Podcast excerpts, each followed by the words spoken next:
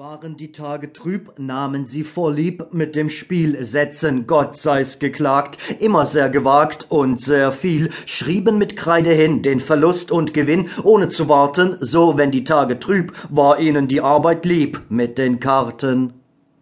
Bei dem Gardekavalleristen Narumov spielte man eines Abends Karten. Die lange Winternacht war unbemerkt vorübergegangen. Zum Abendessen setzte man sich gegen fünf Uhr morgens. Die Gewinner aßen mit großem Appetit, die übrigen saßen zerstreut vor ihren leeren Gedecken. Doch als der Champagner gebracht wurde, lebte die Unterhaltung auf, und alle nahmen an ihr teil.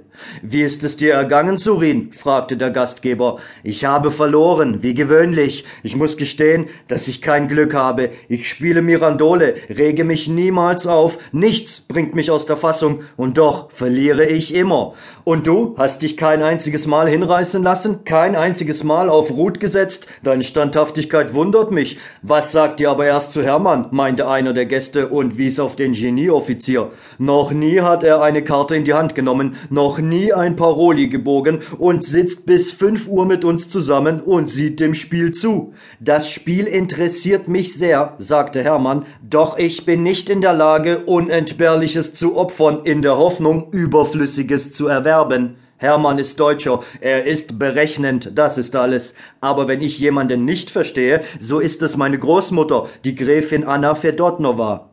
Wie? Was? riefen die Gäste. Ich kann einfach nicht begreifen, fuhr Tomski fort, warum meine Großmutter nicht pointiert. Was ist denn Erstaunliches daran? sagte Narumov, wenn eine 80-jährige Frau nicht pointiert. Ihr wisst also nichts über sie. Nein, wir wissen wirklich nichts. Oh, hört also zu. Ihr müsst wissen, dass meine Großmutter vor etwa 60 Jahren nach Paris fuhr und dort in großer Mode war. Alle liefen ihr nach, um La Venue Muscovite zu sehen.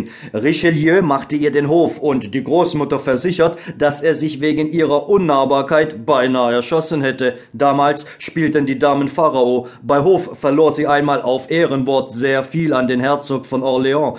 Als die Großmutter zu Hause angekommen war, löste sie die Schönheitspflästerchen vom Gesicht, schnürte den Reifrock los, teilte dabei dem Großvater ihre Spielschuld mit und befahl, sie zu begleichen. Der selige Großvater war, soweit ich mich erinnere, eine Art Art Haushofmeister bei der Großmutter.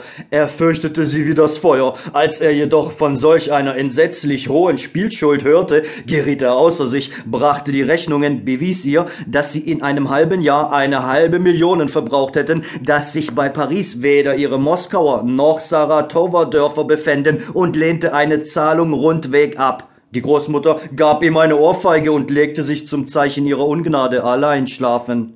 Am nächsten Tag ließ sie ihren Mann rufen, in der Hoffnung, dass die häusliche Strafe nicht ohne Wirkung geblieben sei, doch er war unerschütterlich. Zum ersten Mal im Leben ließ sie sich mit ihm in Erörterungen und Erklärungen ein. Sie wollte ihm ins Gewissen reden, bewies herablassend, dass Schuld nicht gleich Schuld sei und dass es einen Unterschied zwischen einem Prinzen und einem Stellmacher gebe. Vergeblich, der Großvater rebellierte. Nein und abermals nein. Die Großmutter wusste nicht, was sie tun sollte. Sie war flüchtig mit einem außergewöhnlichen Mann bekannt.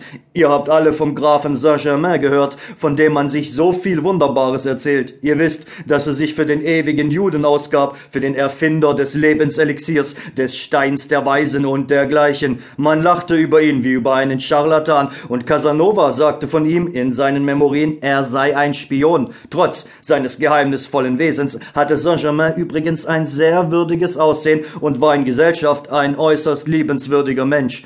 Meine Großmutter ist noch heute von ihm begeistert und wird böse, wenn man von ihm abfällig spricht. Meine Großmutter wusste, dass Saint-Germain über große Summen verfügen konnte. Sie beschloss, sich an ihn zu wenden. Sie schrieb ihm ein Billett und bat ihn, sie sofort zu besuchen. Der alte Sonderling erschien unverzüglich und fand sie in tiefem Kummer vor. Sie schilderte ihm die barbarische Grausamkeit ihres Mannes in den schwärzesten Farben und sagte schließlich, dass sie ihre ganze Hoffnung auf seine Freundschaft und Liebenswürdigkeit setze. Saint-Germain dachte nach. Ich könnte Ihnen mit dieser Summe dienen, sagte er, doch ich weiß, dass Sie keine Ruhe finden werden, bevor Sie mir das Geld zurückgegeben haben. Ich möchte Ihnen aber neue Ungelegenheiten ersparen. Es gibt ein anderes Mittel. Sie können die Schuld im Spiel zurückgewinnen. Aber, lieber Graf, antwortete die Großmutter, ich sage Ihnen doch, wir haben